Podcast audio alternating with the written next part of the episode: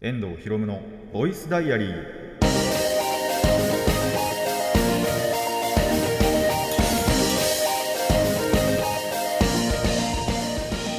ラジオのファンの皆さんこんにちは。遠藤博夢のボイスダイアリー。パーソナリティの遠藤博夢です。タイトル直訳すると声の日記。僕の身の回りで起きたことを話したり時に何かしらの紹介をする雑談系の番組です。いやー9月。あの僕のねこの収録時間的にも9月にはなりましたがあのまだまだ暑いっすねやっぱり。前回ねあのちょいちょい涼しい日が出てきてあのエアコンのね使用回数も減ったなんていう話はしたんですけどした後にちょうどもうまた暑くなっちゃって結局未だにあのエアコンはつけてますね。夜でもやっぱ暑い日があって寝苦しい日があるんでそういう日は、まあ、なんならこの収録の前日もですけど、あのつけていたいたので、まあ、それぐらい本当にまたあの管理というかね、が必要になって、まだまだ管理が必要だなっていう時期だなと思いますね。なんで、あの皆さんも無理せず、あの使なんだろう使わなきゃいけないなって思ったら絶対使った方がいいなと思うのであのケチケチせずにってわけでもないですけどもねあの大丈夫だろうって思わないで無理せずエアコン使うなり、まあ、あと水分補給もね本当にこまめに行ったりなどして対策はまだまだ続けていった方がいいんじゃないかと思いますのでぜひぜひ実践してみてください。でまああと外もね歩くとやっぱりまだ暑いなって思いますね。なんか30度下回っててもあの例えば天気予報とかでね30度下回ってても日差しが暑いとやっぱ体感温度あの高いんでやっぱそういう時もね、まあ、僕は基本的に日傘なんて持ってかないですけども日傘さすなり帽子かぶるなりあとまあ本当に外はもっとね室内以上になんだろう水分補給とかも必要だなって思うのでいまだに僕やっぱり散歩とかまだしてないですからね。だったりまあ出かけたらもう本当に汗びっしょりになって帰ったりっていうことが多いのであの皆さんもそういう、まあ、お出かけの際はねその辺の対策もしっかりして出かけるといいんじゃないかなと思います。本当にまだまだね暑くなっていつ涼しくなるのかわからないですけどもなんで秋がいつから始まるのかが わからないですけどもあのー、それまでに体調を崩さないようにしてください。ということで今回も始めていきたいと思います。遠藤ひろむのボイスダイアリー。今回はこんな1ページです。遠藤ひろむのボイス。ボイスダイアリー改めましてこんにちは。遠藤ひろむです。ということで今回はですね、えー、雑談からじゃなく、えー、商品じゃねえや、えー、作品の紹介からいきたいと思います。ということで、えー、今回ちょっと2つほどね、あのー、紹介したい作品があるのでまずは1つ目。えっと、話の流れ的に仮面ライダーギーツからいこうかなと思います。まあ、仮面ライダーギーツ、えっと、前回ね、えー、リバイスが終わったって話をして、まあ、次回からギーツが始まるという話もしたので、そんなギーツを1話見て、まあ、どう思ったかっていうところなんですけど、まあ、結構最近のライダーでたまにあるんですけど、あの視聴者置いてけぼりな作品でしたね。1話で、なんだろう、すでに、なんだろう、物語がもうその始まっていて、その途中から僕らが見る感じで、なんで主人公がもうすでにあの仮面ライダーになってるんですよ。の過去に何かがあってもうすでにその仮面ライダーにはなっていてでえっ、ー、となんだろうその途中で起こったところから、えーと、僕らが見始めるっていう、えー、感じになって割と何が起こってるのか本当にわからなかった 置いてけぼりな作品でしたね。まあこれ全作品ってほどじゃないんですけどたまにそういうのもねあったりするんでもしかしたら1話見ただけだと、えー、見づらいかもしれません。何が起こってるんだっていうちんぷんかんぷんなことになってしまうんですがまあ大体そういう時ってやっぱりねその後半というかまあ話が進むにつれてあの過去にこういうことがあってこのなんだろう。まあ今回そのゲームがモチーフというかまあゲームっつってもなんだろうな。まあなんかスコア架空のスコアが存在してそれを競い合うみたいな感じなんですけどこのゲームの例えば真の目的は何だみたいなところっていうのはまあ後半になってね明かされると思うのでまあそこまでねちゃんとてかまあ切るってことは基本的にないんでまあどうなっていくのか楽しみにしていきたいななって思いますね。でそんな主人公なんですがまあ今も言った通りそのすでにライダーでまあなんだろう結構仮面ライダーって巻き込まれてなんか仮面ライダーになっちゃうっていうタイプと本当になんかすでに仮面ライダーであってその今までそういうなんか怪人とかも倒してきててで途中からその視聴者が見始めたっていうタイプ。もうすでにライダーだった。見見た時からは1話の時点ではもうすでにライダー。まあ第0話があったらそこからでライダーになった多分経緯があるんですけど。な、えー、その後,、えーと、後者の方の仮面ライダーでまあ今までで言うと仮面ライダーアギトとか、まあ、仮面ライダービルドとかが、えーとそれに当たったりもするんですけどでしかもキャラクター性的にも割とその辺2人とちょっと似てるところがあったんですよね。あのノリが軽めというかあのなんかやってるよなんとかなるだろうみたいな感じのあのノリの軽さがあったりしてその辺はその2人とも共通してるところかななんていうところはまあその辺の作品追ってたからこそなんだろうちょっと親近感親近感じゃないですけどもあそういうタイプの主人公かっていうのはあの受け入れやすかったですね。でえっ、ー、とまあ、ギーツのなんだろうそのさっきも言ったんですけどあの、ライダー同士ライダー同士っていうか事前情報ではライダー同士のバトルロイヤルバトルロイヤルが行われるっていう情報だけは聞いてたんですけどそれがどういう感じで行われるのかっていうのは本当に分かんなくてでそれこそ引き合いに出されるのがマジでライダー同士が、あのー、殴り合ったり蹴り合ったりしてる仮面ライダー龍騎という作品があったんですけどあれは本当に仮面ライダー同士がバトり合うんですよ。がえっ、ー、と今回もね採用されるのかと思いきや一応1話時点ではライダー同士が争ったっていう形跡ではない。さっきも言った通りなんかスコアを競い合っている。まあ競い合ってるっていう点ではあれなんですけど直接あのバチボコやってるわけではない。っていうところは1話時点では見られましたね。まあ、ただこれも今後ね、あの脱線じゃないですけども、その流れに沿って、あの本当にライダー同士のバトり合いになったりもするのかっていうのがまだわからないんですけど、もちろん。になってったりもしていってしまうのかなっていう感じですね。一応1話時点、まあだから前半というか、あのおよそあの基本的な流れとしてはそのスコアの競い合いになっていって、まあ、残った1人がなんか世界を改変できたりだとか,、まあ、なんか願いを叶えられるみたいなところは事前情報にあったりするので、えー、そういう、えー、作品になっていくのかなと思います。で最後にこちらなんですけども、あのーフォームチェンジがね、やっぱ最近の仮面ライダー、まあ平成になってからかな、は、そのフォームチェンジっていうのがあって、例えばその敵の特徴というか、のに合わせて、それに優位に立ち回れるような、なんだろう、能力に変身することがよくあったりするんですけども、それの過程がすげえ複雑だったんですよね、今回の技術。もうベルトがガッチャンガッチャンになって、おじさん追いつけねえよってなって何がどうなってこのフォームになるんだろうっていうのがちょっとねベルトのギミック的になんか10個くらい確かあるんですよね最初のなんだろう基本フォームだけでもっていうのがあるので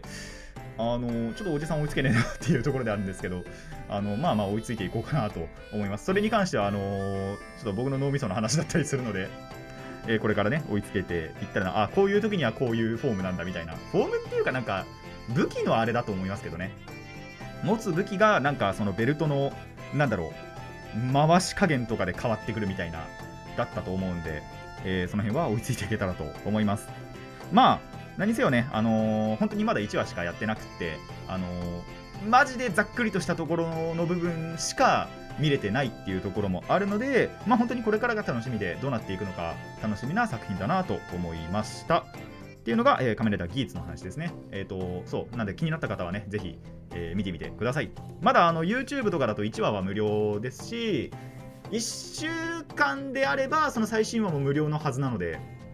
えー、ぜひぜひそちらから、えー、ご確認していただけたらと思います。そして2つ目の話いきましょう。2つ目はですね、えー、ソニック・ザ・ムービー2、ソニック VS ナックルズという映画をやっと、ようやっと見てきました。こちら8月の半ばぐらいからもう始まってて本当はすぐに行きたかったんですけどあの僕とその一緒に行きたいって言ってた友達のあれ予定が全く合わず結局ね9月のはじこの初めになってしまったんですけども、まあ、ようやっとね見に行くことができたのでそちらの感想もお話ししたいと思いますまあやはりですねあのソニック・ザ・ムービー2ということで1作目見た方がやっぱり分かりやすいっていうかあの1作目から見てた方がより楽しめる、より楽しめるっていうか、本当に見た方がね、あの、ちんぷんかんぷんにならなくて済むなと思いますね。やっぱ2から見て、パッと見て、なんだろう、あれ、こいつ誰だみたいな。もともとからそれこそそのソニックのゲームとかでね、あと作品、他のアニメ作品とか知ってるっていう人でも、要はわからない要素がわりかしあるんですよ。なんで、やっぱりその土台となる1作目を見てからこれを見るのはあの2を見るのはおすすめかなと思いますね。まあ多分1作目見ないで2作目から見るのなんて僕の友達ぐらいだと思うんですけどね。っていう感じで。でそれをまあ前提にソニックはあのいい意味で相変わらずソニックでしたね。1作目から変わらずお調子者で。であの相変わらず速くて。だただやっぱかっこいいんですよ。あの行動の一つ一つというかあと持ってる信念的にも。かっこよかったし、あの、まあ、タイトルにもなってるんですけど、ソニック VS ナックルズということで、今回ナックルズというキャラが敵として現れて、まあ、ソニックとバトルを繰り広げる。まあ、なんならその1作目でどあのどこぞに追放されたドクター・エッグマン、まあ、ドクター・ロボトニックと言ってもいいんですけど、が帰ってきて、それがナックルズを連れて地球に戻ってくるんですよね。で、あのー、ナックルズは、まあ、ソニックを目の敵にしてるんですけど、まあ、それはあの作品の、ね、中では語られるので、そちらは確認していただけたらと思います。で、そのナックルズもまあ、でもやっぱかっこいいんですよね。あのー、まあ、悪役として出てたりはするんですけど、なんかすげえ素直で 騙されちゃうところとかもあったりして、ただ、なんだろう、自分がこうだと思っ、まあ逆に言えばそう、自分がこうだと思ったことに対してすげえ素直で、というか、まっすぐで正直であの自分の信じたことをなんだろう貫いていくというかっていうところがあったりするのがまあナックルズもかっこいいところだなと。あと純粋にそのソニックってやっぱりスピードタイプなんですよ。速さが売り。でえっ、ー、とナックルズはスピードも多分もちろんあるんですけどちゃんとなんだかソニックに追いつけるぐらいのスピードもあるんですけどよりはパワータイプであの拳とか一回りでかいんですよね。あの比べてみたりするとシーンによっての比較で比べてみたりするとめちゃくちゃ拳でかくってやっぱりその拳を使ってあの殴っていくスタイルだったりするので、まあ、そういったところもなかなか面白いっていうかかっこいいところの一つだなと思いましたね。でそれよりも何よりもあのテイルスが可愛い。今回はですねそのテイルスという、えー、狐型の、えー、キャラクターがあのー、こちら味方としてねソニックを、あのーサポートするために地球に来てくれるんですけどまあテイルスが可愛い。あのこれだけでも見る価値あったなっていうぐらいマジで可愛かったんでこちらもねその可愛さにはやはり注目していただきたいなと。ところどころ要所なんだろうちゃんとそのサポートしてるところとかもあかっこいいなって思うところももちろんですけどまあそれ以上に可愛いんですよやっぱり。そういう部分には僕ちょっとあのー、レーダービンビンなんであのねそれは本当に良かったなといいものを見れたなと思いましたね。であの前作に引き続きね、えーと、トムやマディといった、まあ、人間のキャラそう地球にね降り立つんでそのソニックたちのようななんだろうその獣人というかだけじゃないんですよ。ちゃんと人間も出てくるんでその人間のまあそれこそソニックの、えーと、1作目でね親友となりましたトムやマディもすごいあのー、最初のうちはそこまで物語に関わってこないんですけど後半ではね関わってくるのででその関わり方がやっぱりちゃんとなんだろうソニックをすごいいいサポートをしてるっていう点ではすごい良かったなと思うのでそこら辺も注目していただけたらと思います。でえっとまあ見どころというかまああんまりネタバレはねやはりあの結構もう立ってるんで見てる人の方が多いとは思いますがネタバレせずにいきますとあの、1作目でもね使われた演出とかもあって嬉しかったなと思いましたね。あの、周りだけをスローモーションにしてソニックがそこに通常速で動くと、まあ、ソニックって速いんで素早い動きができるんであの逆に周りの風景の方だけをスローモーションにしちゃうっていうのが1作目でもねその演出あったんですけど今回でもそれが使われてたりして。でしかもそのやっぱりスローモーションな世界の中でソニックすごいなんだろう調子に乗ってというかな感じの行動とかを起こしてたりもするのでまあそういった演出はねやはり1作目から引き継がれていてここはいいシーンだなと思ったりとか。であとそう1作目では使われなかった何て言えばいいのかな？公式設定って言ったらまた違うんですけどあのゲームとか、まあ、その過去のアニメ作品とかを知ってると結構ゾクッとする要素が1作目にはなかったんですけど今回のこの作品ではあの使われてて。マジで、あのー、このシーン来たってなった時に、あのー、リアル鳥肌立ったんで、あのー、まあ多分分かってる人だったらあこのシーンだなっていうのは分かると思うんですよ。なんでそこでね一緒にブルっちまいましょうというところであの本当にゾクッとする要素あったのでそこも注目シーンかなと。でもう一つあのー、ですね最後のシーン的にこれ3あるなって思いましたね。あのそれこそ前作の、まあ、1の時も最後一番最後のシーンでテイルスが出てきて実はね。あの見てない方に対してはちょっと申し訳ないんですけど。でやっぱり2のなんだろう存在は示唆されてたんですよ。が今回の3、3っていうか2の最後でもあこれは続くなっていうような感じの終わり方を一応しててま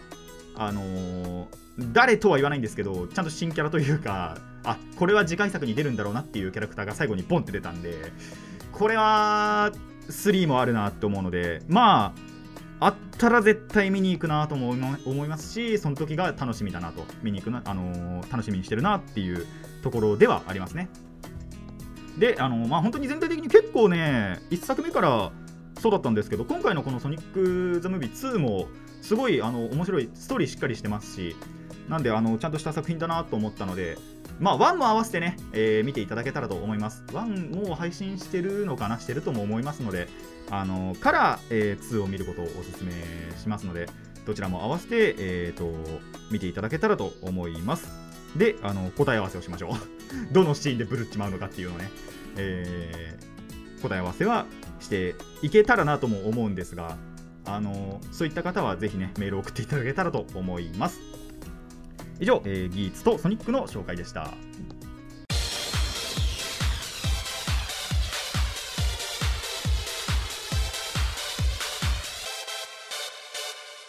遠藤ひろむのボイスダイアリー、えー、ここからはまたねあのいつも通り雑談をしていきたいと思います。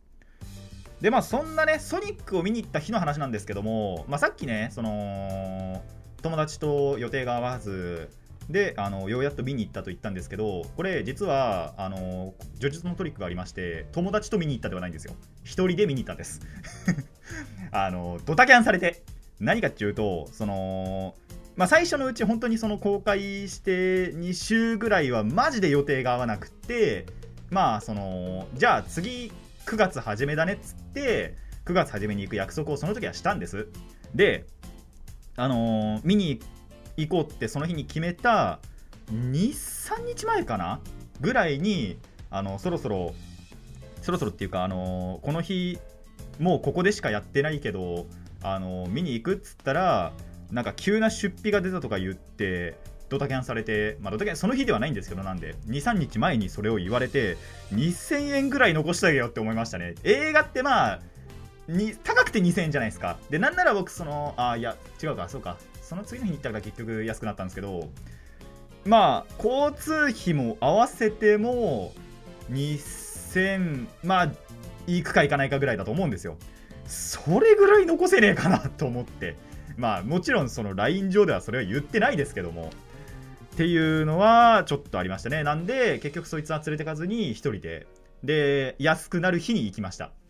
本当はその一緒に行こうと思ってた日に行くとまあなんだろう通常料金取られちゃうんですよ。ただその次の日に行けばちょっと安くなるっていうのを僕は知ってたのでじゃあどうせ1人で行くんだったら安い日に行こうっつって安い日に行って。でなんならそのあの交通費も少なくなるんですよね。あのもともとその行こうと思ってた手がいつも行くところがもうすでに終わっちゃっててソニックが。もともとやってたんですけどちゃんと。1ヶ月も経たないうちに公開終了しちゃってたんですよねその映画館だと。なんでその別別っていうかもう180度逆ですよね。逆方向の方に行ってでバスも使ってってやるとただ実はそっちの方が安くって交通費的には。なんでそっちも行ってでなんならその見に行った映画館のの前前っていうかにあのー、ガチャガチャのねコーナーがあったりするんですけどそこでですね 他では見てこなかったすげえいいガチャガチャを見つけてしまって自分にドストライクがねを見つけてしまったんでまあ許したるわと思いましたね。そういったことがあったんで。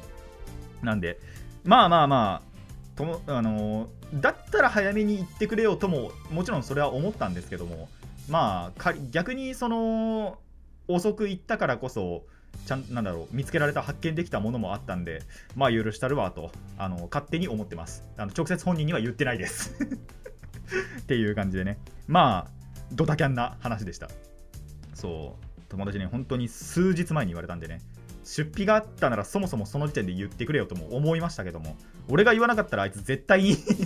一生言ってこなかったぞこれみたいな。ところはありましたがまあまあまあ逆にねそのおかげで安くあの映画そのものも安く見れてるし交通費も安くなってるしガチャガチャも見つけられたっていうあの30で得があったのでね。まあそれは良かったかなと思います。で、えーと、全く別の話になるんですけどこれはあのドラゲンの話はこれでおしまいで全く別の話に移るとあのー、行きたかったラーメン屋が閉店した話をしようと思います。もともとそのラーメン屋別に知ってたんですよ。でいつか行こういつか行こうって思ってたんですけどいっつも忘れちゃって行こうと思ってたら。でその別のラーメン屋とかに行っちゃって行っちゃうんですよ。でそれ駅の近くにあるんですけどでその駅に向かって帰るときにパッて見つけてあやべえここそういえばあったっていうのをもう45回経験してて。でついにようやっと1回は行ったんですね。でラーメン食ったらうまかったんですよ結構。あこれはちょっと別のラーメンも食ってみたいなって思ってその2週間後かな？にあ今日のもう昼飯はちゃんとここにしようって決めて行ってみたところ閉店してたんですよ。そんなことあると思って。で張り紙見てみたらその前1回目行った時から2回目に行こうと思った時まで2週間空いてたんですけどそのちょうど1週間前かな。だから本当にその行きたいって思った1週前ぐらいに終わっちゃっててそんなことあるって思いましたね。ということで僕はそこのラーメンを本当に1回しか食べれなかったんですけどいやーしかもなんでもっと前に気づいてればなあと忘れなければあのもっと食べれたなって思うとマジで惜しいことしたなと本当に思いましたね。なんで皆さんもねぜひもう食べたいって思ったものはもうその場で食うほかないんじゃないかなと思いますのでちょっと僕のこの失敗談をあの糧としてこれからねあのラーメン道を突き進んでいただけたらと思います。ラーメン道を突き進んでる人がどれだけいるのか分かんないけど僕は割とやっぱラーメン好きなんでねなんか気になったなって思ったラーメンあったら割と食べに行っちゃうんですけどそこのことは本当に忘れててただやっぱり1回食ってみたら本当に美味しかったんですよ。なんでねまた食べたかったなと思うんですけどなんかどっかの機会に例えばその駅の近くでね再びお店を出したりしたら、えー、また食べたいなと思います。でえーと、通常のね雑談はもうほとんどないので最後にモンハンの話をちょころっとだけして、えー、終わりにしようと思うんですが。いやーようやっとねあのー、まあ、前回お話ししたんですけどパッケージモンスターであるイベルカーナあのラスボスではないんですけどね。あのー、ラスボスではなくその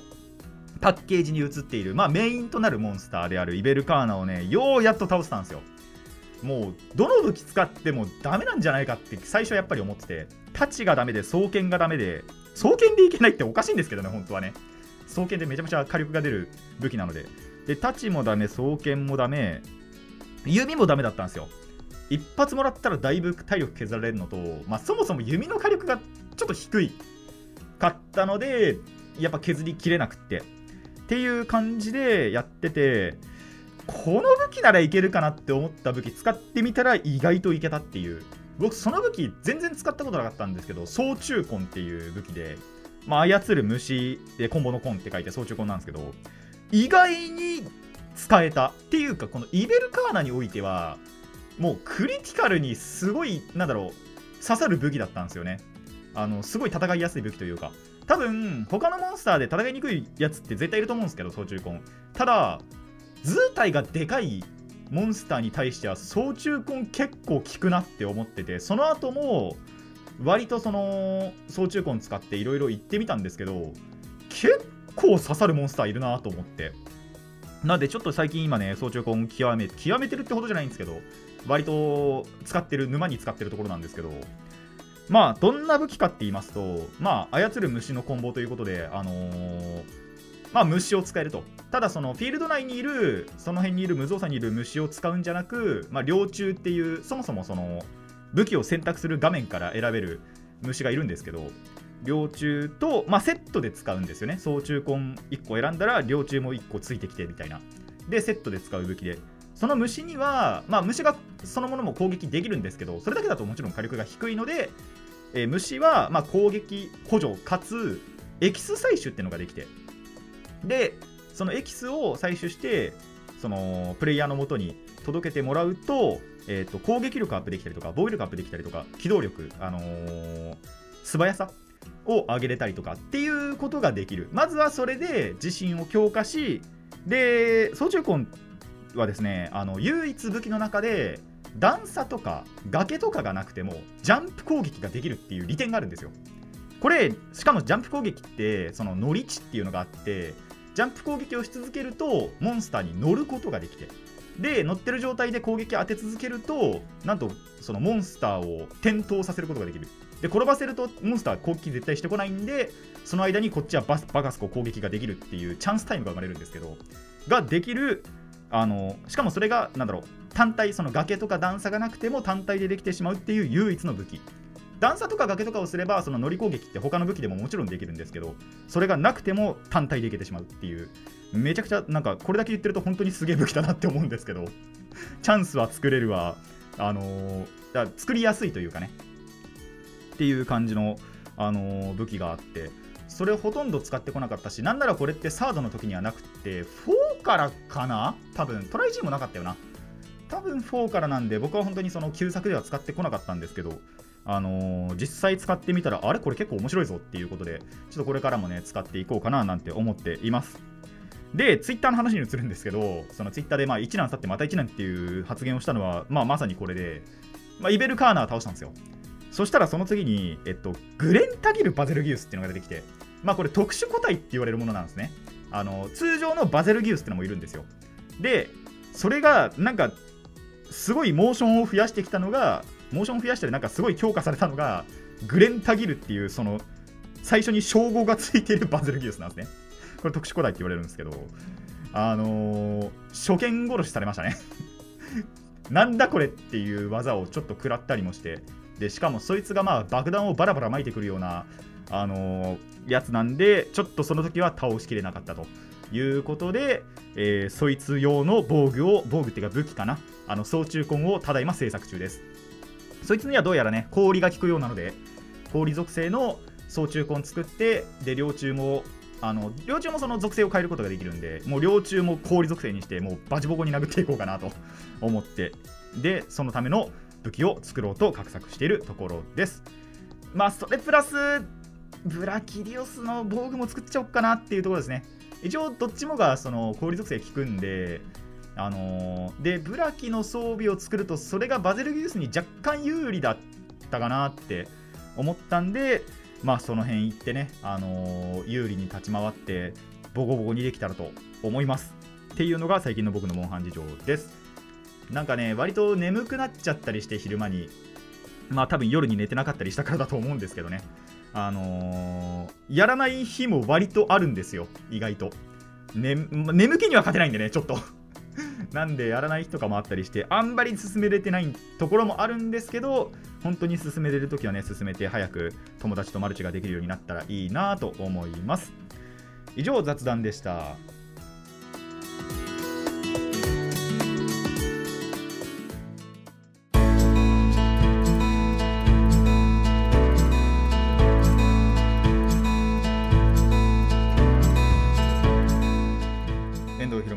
スダイアリーそろそろお別れの時間になってまいりました。そうモンハンをやりすぎてねマジでパズドラやってない。あのちょうどこれをやってるあこの収録をしてる時ってあのワンピースコラボがねやってるっていう時期なんですけどもう1週間ぐらい続くかな。何にほとんど手つけてない。って思ったらフィ、あのー、フレンドのところにはルフィばっかっていう。だルフィ強えんだ。もう最初見た時からこいつはやべえなって思ったんですけど実際その、まあ、僕自身は持ってないんですけどフレンドのを使ってみたらまあカンストするわカンストするわっていう感じでね強いのであの持ってる方はぜひ使ってください。でまあ持ってない方は古事記しましょう。交換ができるんでね交換できれば交換でもいいんですけど、まあ、僕は交換するつもりもないのであのー、フレンドのだけをね駆使してまあそれを使って攻略したいクエストっていうかダンジョンもないんですけどねほとんど。なんで、まあ、本当に必要最低限だけやって終わらそうかななんて思ってますね。あのダンジョンでもらえる、なんだろうアイ、アイテムっていうかね、ドロップするものを使って交換、それでの交換っていうのがあるんで、それだけ交換したら終わりかななんて思ってはいますね。それぐらい本当に最近マジでパズルやってない。必要最低限しか やってない。そうじゃない時マジでバイトするか寝るかモンハンなんでね。あと配信見るか。なんでマジで偏ってるなっていう感じですね。まあでもそれぐらいモンハンまあ割と楽しんでは楽しみつつイライラもしてるんで クリアできねえよこれみたいな 感じでねやってるんで、えー、頑張っていきたいななんて思います。ただねあとそうちょうどこの収録の前日にバイトの後輩が飲みに行ったっていう話をしてきて友達とね。で俺も飲みてえなーなんて思いましたねやっぱり。飲みたいなとも思うしなんならそのモンハンばっかやってるんで友達と誰とも会ってないんですよ 最近。そう遭遇もしてないからやべえなーなんて思いつつまあ多分この収録日も家に帰ってモンハンするんだろうなーなんて思ってます。でもってやべえのが金がやばい。そうあのー、この週ちょうどアップされる日ぐらいかな。にあの MTG でね団結のドミナリアっていう新しいエキスパンションが出て絶対買うと思うんですよ。てか絶対買うんですよ。でちょっと先の話になるんですけど12月になんとねあの、ウィクロスを買う予定ができてしまってそれもなんでかっていうと何年越しだ？何年越しだ？えー、っと何年越しだろもう3年越しぐらいだと思うんですけど2次3次コラボ復活するんすね。もう全然来てなかったんですよ。そのディーバセレクションっていうのになってからえっと、0段目、第0弾目、なんだろう、プロモーションってわけでもないんですけど、に、インタルドディーバってのがあって、そこで、2次3次関連のカードが、パッて出た後、その後のパックで、1回もその強化がなかったんです、2次3次単体だけで言うなら。っていうのが、このタイミングで12月に発売するっていうのが決まって、やべえ金飛ぶっていう。もう MTG 買わなきゃいけないわ。そっちはまあ未来の話なんでまだいいかもしれないんですけどそんな感じでね。であとあれですね。まあライブライブはすでに放ってるんでいいんですけどあのつい最近また CD とかも買ったりして4枚一緒に買ったんで1万ぐらい飛んだんですよね。その辺も合わせるとですねまあ金が最近飛んで飛んでしょうがないんでえー、ちょっと管理はちゃんとしていかないとななんて思っていますね、えー、この番組ではお便りを募集しています。ラジキャスネットのメール送信フォームまたはツイッターそしてマシュマロまでお願いします。質問や感想トークのリクエストそして今回ね、まあ、ソニックの話なんかもしましたが、あのー、僕が見た映画の感想私が見た映画の感想なんてものでもいいので、えー、ぜひぜひ送ってください。たくさんのお便りお待ちしています。そんでもって今ちょっとだけ調べてるんですけどどこだ？ここだ。よいしょ。最後に出たのがあいや3年も経ってないか。ちょうど2年ぐらいだ。越しに、えー、ビクロスと23時がコラボするということで絶対に買おうと思います。さて今回はここまでといたしましょう。遠藤ひろむのボイスダイアリー。ここまでのお相手は遠藤ひろむでした。次のページもお楽しみに。